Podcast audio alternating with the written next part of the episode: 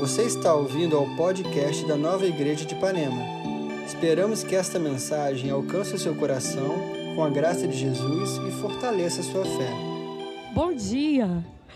Bom dia, não se assustem com o meu tamanho. Você sabe que é, essa igreja é uma igreja de gente generosa, de pastores generosos, porque eles me convidam sabendo que esse culto pode terminar num parto. E o Uber já não me aceita mais. Eu entro no Uber, Uber, mas a senhora está indo para onde? Calma, eu só vou até minha casa, eu não vou a perinatal. E mesmo assim eles me convidam, olha que generosidade, né? Aí pode acabar o culto daquele jeito, igual avião. Tem algum médico? Sabe? Aí os médicos no avião ficam com aquela cara assim, né? Não vou aparecer, não vou aparecer, mas favor, apareçam se precisar. Mas não vai aparecer, não vai precisar não. Eu creio nisso. Tudo bem, gente? Bom dia, eu sou Amanda, fui apresentada pelo meu marido num vale, porque aí ele joga a gente lá para cima, mas eu estou muito feliz de estar aqui. Aliás, eu estou emocionada de estar aqui. Se eu, se eu me emocionar, bota a culpa no hormônio. Mas é, a verdade é que eu sou assim mesmo. As coisas de Deus me emocionam demais, demais, demais. E hoje eu queria falar com vocês sobre família, o poder da família. Não sei como é que funciona na vida de vocês, mas na minha vida funciona assim. Deus usa as coisas que eu estou vivendo muitas vezes para me dar revelação das coisas espirituais. Né, as situações que eu vou vivendo. E agora eu estou prestes a aumentar a minha família. Né? E é sempre um evento aumentar a família. Você tinha um filho, outro filho, outro e aí aquilo vai crescendo e Deus vai revelando, e Deus tem falado muito comigo sobre a família dele, sobre o poder da família dele. Então eu queria começar, e eu estou lendo Efésios, e assim, eu não posso nem dizer que eu estou lendo Efésios inteiro, eu estou lendo um, dois, três, quatro, e fico aí, não saio daí, e eu estou parada aí, e eu estou me permitindo ficar parada aí até o Espírito Santo me dar outra, outra posição. E eu queria compartilhar com vocês um pouco daquilo que Deus tem colocado no meu coração. E eu queria começar fazendo uma oração, que é uma oração que o apóstolo Paulo escreve aqui nessa carta.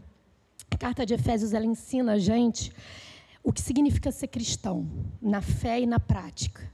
Não é isso? O que, que significa tomar essa decisão? Quando a gente toma essa decisão de aceitar Jesus, o que, que isso significa na nossa vida? Né, na nossa jornada. E aí tem, começa essa oração aqui em, em Efésios 1,16. E é assim que eu gostaria que a gente começasse hoje, com essa oração. Em minhas orações, peço que Deus, o Pai glorioso do nosso Senhor Jesus Cristo, lhes dê sabedoria espiritual e entendimento para que cresçam no conhecimento dele. Eu oro para que o seu coração seja iluminado, a fim de que compreendam a esperança concedida àqueles que ele chamou e a rica e gloriosa herança que ele deu ao seu povo santo. Eu também oro para que entendam, entendam a grandeza insuperável do poder de Deus para conosco que cremos. Cara, é tanta pérola aqui que eu podia ir embora, a gente ficava só aqui, projetava e pronto. E a gente ficava só nisso aqui, porque isso aqui fala de conhecimento, de sabedoria espiritual, de revelação de quem Deus é, revelação do, do conhecimento do amor dele. Fala sobre ter um coração iluminado para esperança. Nós somos um povo da esperança. Amém? Se você entrou aqui sem esperança, lembre-se, nós somos um povo santo da esperança. Amém? Porque Ele nos chamou e nós temos uma herança. E por causa dessa herança, nós temos o poder de Deus manifesto em nós. Então, que hoje a gente saia daqui inflamado desse poder, transformado por esse poder e por esse amor. Essa é a minha oração para esse dia, para essa manhã. E aí eu queria falar para vocês o seguinte, sobre nascer. Sobre nascer e crescer. Nascer é diferente de crescer. Nascer até dá um trabalho, mas nascer é um ato individual. Quando a gente nasce para Cristo, você nascer para Cristo é assim, a gente estava morto nos nossos pecados, não é isso? Que diz a Bíblia, a gente estava morto. Mas aí, quando você entende a obra da cruz, quando você entende que você se arrepende dos seus caminhos, você entende que você precisa de um Salvador, você entende a obra da cruz, você se entrega a Jesus, você confessa com a sua boca e você diz: Senhor, eu te aceito como meu Salvador. Nesse instante você nasceu de novo. Você ficou vivo para o Deus vivo. E aí começa a sua jornada de fé. Você nasce para o Deus vivo. E aí nasceu nascer em algumas semanas aí, alguns dias, não sei, vocês vão ver aí circular no Zap a foto do meu filho cara amassada. Nasceu e nascer é sempre uma celebração. É sempre uma vitória. A gente comemora quando alguém nasce. Que bom nasceu! E é para que a gente está aqui nessa missão de fazerem nascer, né? O Espírito Santo ele está movendo em nós, através de nós, para que a gente leve essa mensagem do nascimento para as outras pessoas, que a gente possa celebrar os nascimentos para o Deus vivo. Amém? É celebração. Agora, crescer é diferente. Quando chega o bebê em casa, aí começa a crescer, aí começa a relação. Meus cunhados estão aqui com o meu meu sobrinho acho que não está aqui hoje, tem cinco meses. Estão na relação do crescimento. Está aí? Está aí o meu fofo? Lá em cima, do berçário. Aliás, se você tem filhos, nós temos a geração nova aqui em cima. Amém? Que ministra a palavra de Deus para os seus filhos. Então, traga os seus filhos. É, e é uma relação crescer. Porque crescer envolve ralar o joelho, envolve frustração, envolve amadurecer. É mais difícil crescer do que nascer. Apesar de nascer, às vezes tem os partos bem difíceis, mas é mais difícil crescer. E, no entanto, Deus quer que a gente cresça. O plano dele para a nossa vida não é só nascer, é nascer e crescer. E amadurecer. Amadurecer espiritualmente é a coisa mais importante que você vai fazer na vida, porque todos os outros amadurecimentos da sua vida, e eu espero que você amadureça emocionalmente, que você amadureça como pai, como marido, como enfim, como esposa, como mãe, como amiga, mas isso tudo não é nada perto do amadurecer espiritual, que tem consequências eternas na eternidade. É tudo quase que um treino, entendeu? para o seu amadurecimento espiritual. Ele vai. É, ele tem consequências, esse, esse crescimento espiritual, essa jornada do crescimento e do amadurecimento, ela é feita através do Espírito Santo em nós. Quando a gente nasce, o Espírito Santo vem morar em nós, nós somos uma nova criatura, e o Espírito Santo ele vai começando a nos revelar o amor dele, ele vai começando a transformar o nosso coração, a nossa mente, e a gente vai abrindo mão, e a gente vai mudando a rota e vai tendo a famosa metanoia.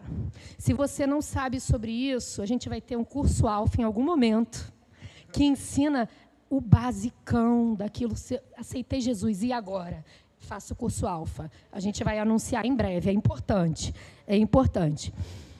Oi? Isso aí, isso aí. Vamos lá ler Efésios 4, 13 e 16. Vamos ver se está aí. Aqui, deixa eu sair da frente. Desse modo, todos nós chegaremos a ser um na nossa fé e no nosso conhecimento do Filho de Deus. E assim seremos pessoas maduras e alcançaremos a altura espiritual de Cristo. Então não seremos mais como crianças, arrastados pelas ondas e empurrados por qualquer vento de ensinamento de pessoas falsas. Pelo contrário, falando a verdade com espírito de amor, cresçamos em tudo até alcançarmos a altura espiritual de Cristo, que é a cabeça. É Ele quem faz com que o corpo todo fique bem ajustado e todas as partes fiquem ligadas entre si por meio da união de todas elas.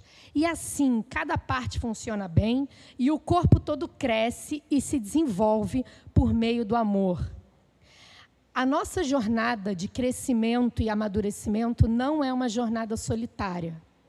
Ela é uma jornada em comunidade, em comunidade da fé no corpo de Cristo. Então, isso é a primeira coisa que eu queria falar para vocês aqui.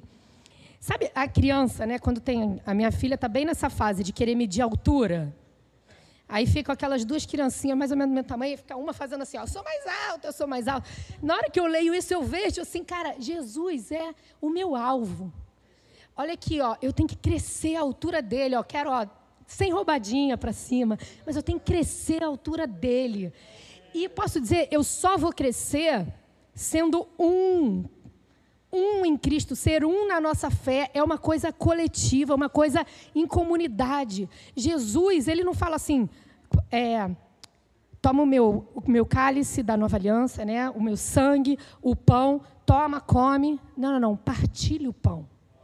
Partilhe o pão. Partilha, ele abençoa, ele agradece, ele partilha o pão. Não é sobre comer o pão sozinho e tomar o vinho sozinho. Claro que isso tem um poder óbvio, mas é sobre partir o pão. E a sua jornada de amadurecimento é sobre partir. Numa mesa que Jesus serviu, num banquete da nossa herança para todos. Tem lugar para todos. Tinha lugar para Judas naquela mesa. Então, isso é a primeira coisa. Ele é o cabeça. E nós todos estamos a partir do pão. Partindo do pão. Ok? Agora, por que crescer? Se eu quiser só nascer, não quiser crescer. Pode, pode. Não é o que Deus tem para você. É possível você ser um cristão carnal. Isso aí é papo para outra hora. E você não crescer. Mas não é o que Deus quer para você. Deus quer que você nasça e você cresça. Então, como a gente quer viver uma vida dentro do propósito de Deus, você nasceu e você ganhou um ingresso automático, automaticamente. Você nasceu para o Deus vivo e você ganhou um ingresso para participar da obra de Deus na terra hoje. Parabéns. Seja bem-vindo. Não é sobre você, querido, querida a salvação não é só sobre você. Ela começa com uma decisão pessoal, intransferível, intencional, mas ela vai muito além, porque os planos de Deus são infinitamente maiores daquilo que a gente pode sequer imaginar. Então, não viva a sua vida como se. A gente canta aqui, esse é o meu Jesus. Eu canto isso, a gente tem que tomar posse mesmo, ele é meu Jesus mas Ele é o nosso Jesus. Não é só sobre mim na minha casa. Não é. Semana passada a gente celebrou aqui a Páscoa. Foi lindo. As crianças cantaram lindo. E o que é a celebração da Páscoa, se não entender a ressurreição? Entender que a gente serve a um Deus que, em amor, cumpriu na cruz, cara, maior ato de amor. E aí, o nosso Deus, ele é vivo e presente hoje, porque ele não ficou na cruz. Ele ressuscitou no terceiro dia, não foi isso que a gente cantou? Então, se ele ressuscitou, ele está vivo. Para começar, ele ressuscitou, ele está vivo e ele está presente hoje. Então, como é que a gente vai viver a vida? A gente vive a vida representando o reino da vida no mundo da morte. Porque o mundo continua no maligno. O mundo ele continua quebrado. O mundo ele é, cara, ele é do que é. Só que nós somos testemunhas de um reino onde a vida é a palavra final. Então a gente vive de uma maneira diferente. Quando a gente encara a morte, quando a gente encara as dores, quando a gente encara as injustiças, a gente declara a verdade do reino sobre a morte. Essa é a verdade, é assim que a gente vive. Outro dia eu estava lendo um livro é, do Eugene Peterson, que é o cara que escreveu a fez a versão da Bíblia A Mensagem. É um livro que fala da vida da ressurreição. E ele disse assim: eu achei lindo, anotei. A igreja, com I maiúsculo, é o elemento central da estratégia do Espírito Santo para garantir testemunha humana e presença física do reino de Deus nesse mundo. É isso que a gente está aqui. A gente está aqui para garantir a presença física do reino. Ele existe, ele está acessível. O poder de Deus ele está acessível hoje entre nós, através de nós, por conta do Espírito Santo. A gente está aqui para testemunhar isso e para fisicamente no mundo quebrado representar outro patamar, entendeu? Amém a vida que é palavra final num mundo que está comprometido com o maligno. A gente está aqui para levar a mensagem que a gente leu no começo, que é a mensagem da esperança e de reconciliação com Deus. Não é isso que a gente celebrou com a Páscoa? Não foi a reconciliação do pai com seus filhos? Não foi a reconciliação da gente com o nosso pai e agora somos irmãos? E podemos nos reconciliar um com o outro e podemos dizer lá fora, para os que ainda estão lá fora, venham, venha, entre, entrem, nasçam, nasçam e se reconciliem com o um bom Pai. É isso que a gente celebrou na Páscoa. Agora, como é que eu cresço? eu cresço participando do corpo. Vamos ler Efésios 2, 21. Vamos lá. É isso? É, deixa eu sair daqui.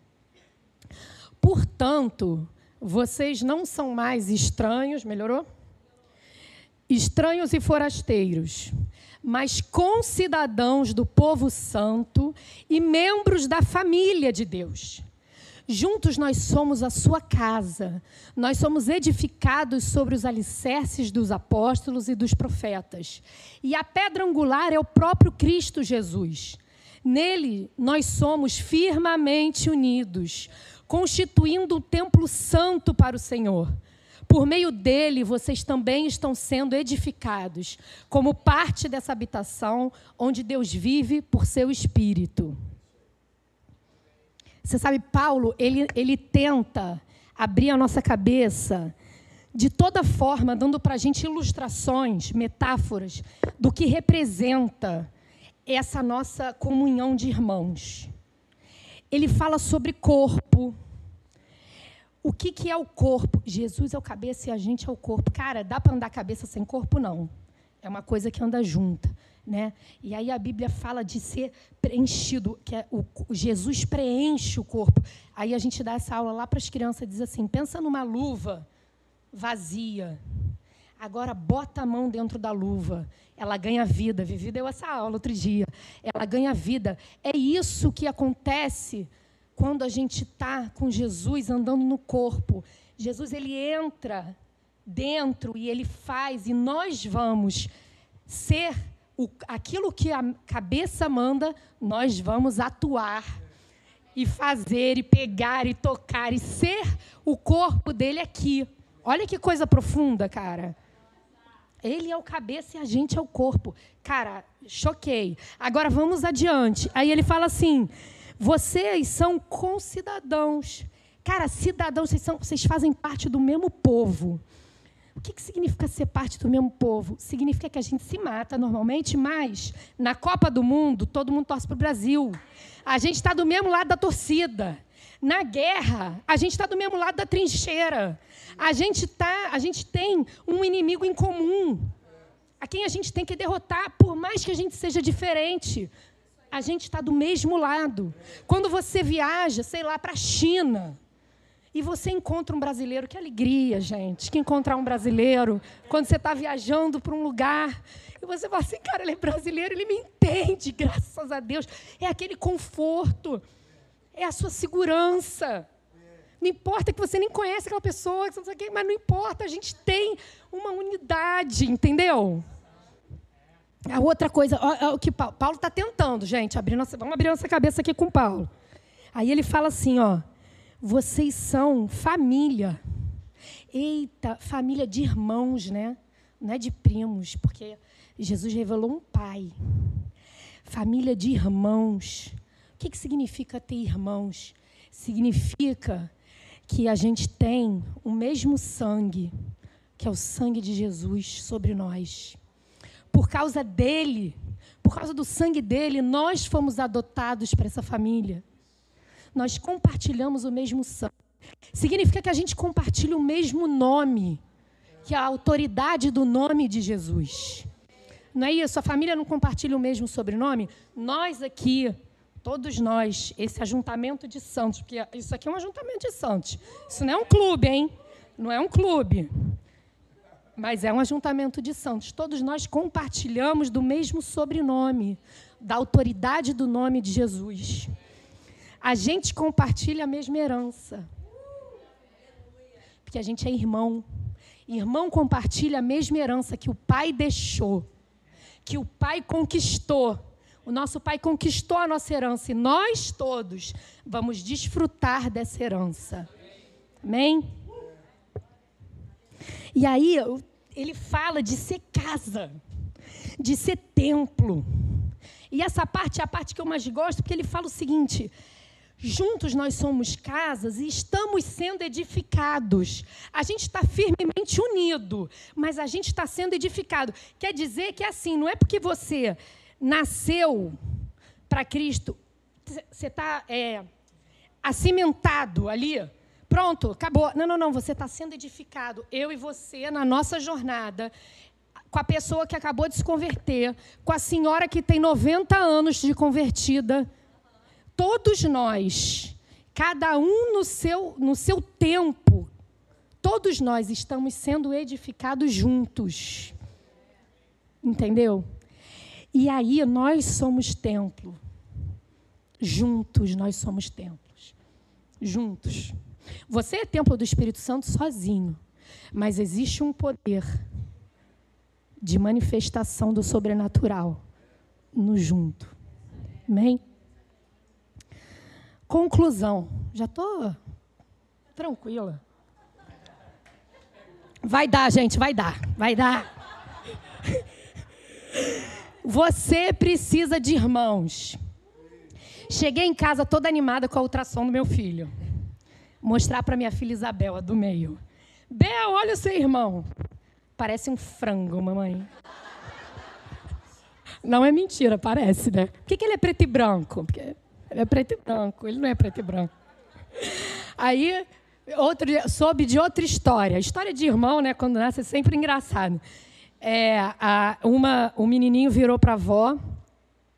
O menininho que eu conheço virou para a avó e falou assim: Vovó, essa tal de Giovana não era ideia minha? Isso foi ideia da minha mãe. Muito bom. Não era ideia minha, não queria, não. Giovana, Giovana não queria, não. A minha filha mais velha, quando a do meio nasceu, a gente chegou em casa, deu um tempo, sei lá, semanas, ela falou assim: Mamãe, sabe o que, que é? Que eu achei que ela ia nascer legal, mas ela nasceu chata. É isso. Você precisa de irmãos. Mas a família, assim como a família terrena, ela é para mim um símbolo, né? Ela aponta. Assim como a família terrena, os irmãos não escolhem os irmãos. Claro, você pode dizer para mim assim, pô, Amanda, mas olha só, por que, eu não posso viver a minha jornada espiritual sozinha ou com as pessoas que eu escolho, né? Não necessariamente no meio da igreja. Eu sou uma pessoa, é uma coisa que eu ouço muito. Cara, não, eu sou uma pessoa do bem, eu faço bem eu faço bem, eu pratico o cristianismo, eu, né, eu enfim, eu, eu sigo Jesus dentro da minha casa, lá com as pessoas que eu escolho. Cristianismo não é isso. Cristianismo é sobre participar de uma família que o pai escolheu quem são os irmãos. Porque, na verdade, quando você escolhe, você escolhe aquilo que te agrada, né? Dificilmente você vai escolher o irmão com cara de frango, você não vai escolher. Mas a mãe sabe, eu como mãe, eu sei que esse irmão com cara de frango vai trazer para minha filha Isabel uma maturidade, vai despertar no coração dela coisas que ela não imagina, um crescimento e um amadurecimento que ela não pode sequer imaginar. E que daqui a 30 anos ela vai olhar para trás e falar: pô, cara, esse frango acrescentou, cara. Até que ele era maneiro, esse frango, no final. É isso que a gente tem que entender. Quando a gente nasce para Cristo, a nossa, a nossa, os nossos olhos são abertos para a realidade espiritual. Que a gente não tem essa visão antes de nascer para Cristo. A gente vê as coisas. Quase como assim, sei lá. É, pensa quando descobriram o microscópio. Não sei. E aí, de repente, no microscópio começaram a ver coisas que antes ninguém via.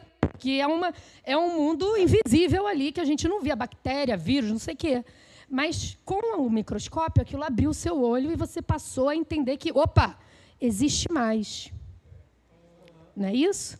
E quando você nasce para Cristo, você, pá, você que estava morto, agora você está vivo para uma realidade espiritual que abre os teus olhos e deixa eu dizer, você só vai entender o mundo espiritual com os irmãos da fé. Mesmo que seja o frango. Por quê? Mesmo que seja Giovana. Por quê? Porque eles que vão te afiar. Enquanto você é sozinho, filho único, sua mãe compra quatro danoninhos, você acha que quatro danoninho é para você. Quando você tem um irmão, não é sobre você. Sobre você que é irmão. E se você for irmã do meu irmão Ricardo, se sobrar um para você, glória a Deus. Porque ele era até, até hoje, ele senta do meu lado e pega coisa no meu prato. Tem 42 anos. Aquela parte que eu guardo para o final. Mas, cara, como eu amo o Ricardo. Amo mesmo. Ele não está vendo, mas eu amo. O pai sabe que o irmão vai tirar do coração aquilo que você precisa para dar o fruto do Espírito Santo e ficar mais parecido com Jesus. Você só vai crescer à altura de Cristo, nosso irmão mais velho, quando você for afiado pelo seu irmão, quando você quiser matar o seu irmão. Porque você precisa dar, você não tem como gerar, brotar paciência em você. Tudo isso que o Espírito Santo vai fazendo e a gente brota pela graça de Deus, mas você tem que ser confrontado com uma realidade da adversidade. Não é isso? Alguém tem que mexer no seu danoninho para você poder brotar o perdão, a compaixão, para você poder dar esse fruto e ficar mais parecido com Cristo, não é sozinho na sua casa. Vendo o YouTube, o YouTube é ótimo, o YouTube é ótimo. Cara, glória a Deus por todas as mensagens que a gente viu esse tempo de pandemia, que a gente consegue alcançar lugares que a gente nem imagina, a palavra de Deus está sendo alcançada. Glória a Deus por isso.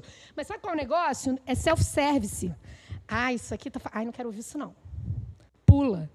Ah, isso aqui é chato, não quero ouvir, não. Eu escolho tudo. Só que a realidade do amadurecimento espiritual é aqui, ó. É nesse caldeirão aqui de gente diferente. Que Deus escolheu para fazer parte da família não é sobre você. A vida podia ser Fórmula 1. Né? Fórmula 1, você entra no seu cockpit, sentou, é, você é contra o mundo, você é contra os adversários, pá, não posso bater no, no outro, não posso né, fazer a curva direita sobre você, mas não é futebol. A vida é futebol. Tem os adversários lá de lá, tem a galera do lado de cá que está no mesmo time, e aí, às vezes, eu tomo falta, e aí vem o meu amiguinho de campo, como é que chama? Do meu time, não entendo nada de futebol. Coleguinha, jogador, coleguinha, te levanta. Te levanta do chão, ele te levanta. Aí você fala assim, mas Amanda, você não sabe. A minha experiência pregressa, eu estava junto com um jogador que fez gol contra, cara. Fez gol contra. Acertou minha canela, foi horrível. Ele era do meu time. Cara, eu quero fazer um apelo a você para abrir teu coração para o Espírito Santo. Novamente confiar. Novamente confiar. Sabe por quê? Porque estamos sendo edificados juntos. E hoje foi ele que pisou na bola com você, mas amanhã pode ser você. Então confia mais uma vez, não acredita na mentira que dá para ser sozinho, porque você foi muito magoado no passado e ah, eu não preciso. Não, você precisa. Olha aqui, você precisa, porque tem algo maior, tem um mover de Deus maior. Na comunhão dos santos, a gente não pode permitir essa separação. Amém? A sabedoria de Deus é multiforme, não é isso? Que diz a Bíblia. Você acha que você dá conta da sabedoria de Deus sozinho? Você não dá conta, cara. Você não dá conta de entender. Né? Você não dá conta de entender o amor de Deus. Você precisa dos irmãos. Eu não sei, eu vou dizer uma coisa, eu não sei, eu não estaria aqui em pé se não fossem os meus irmãos. Os meus irmãos, cara, eu tenho muitos amigos maravilhosos, grande parte, eu diria que a maior parte deles fora da igreja.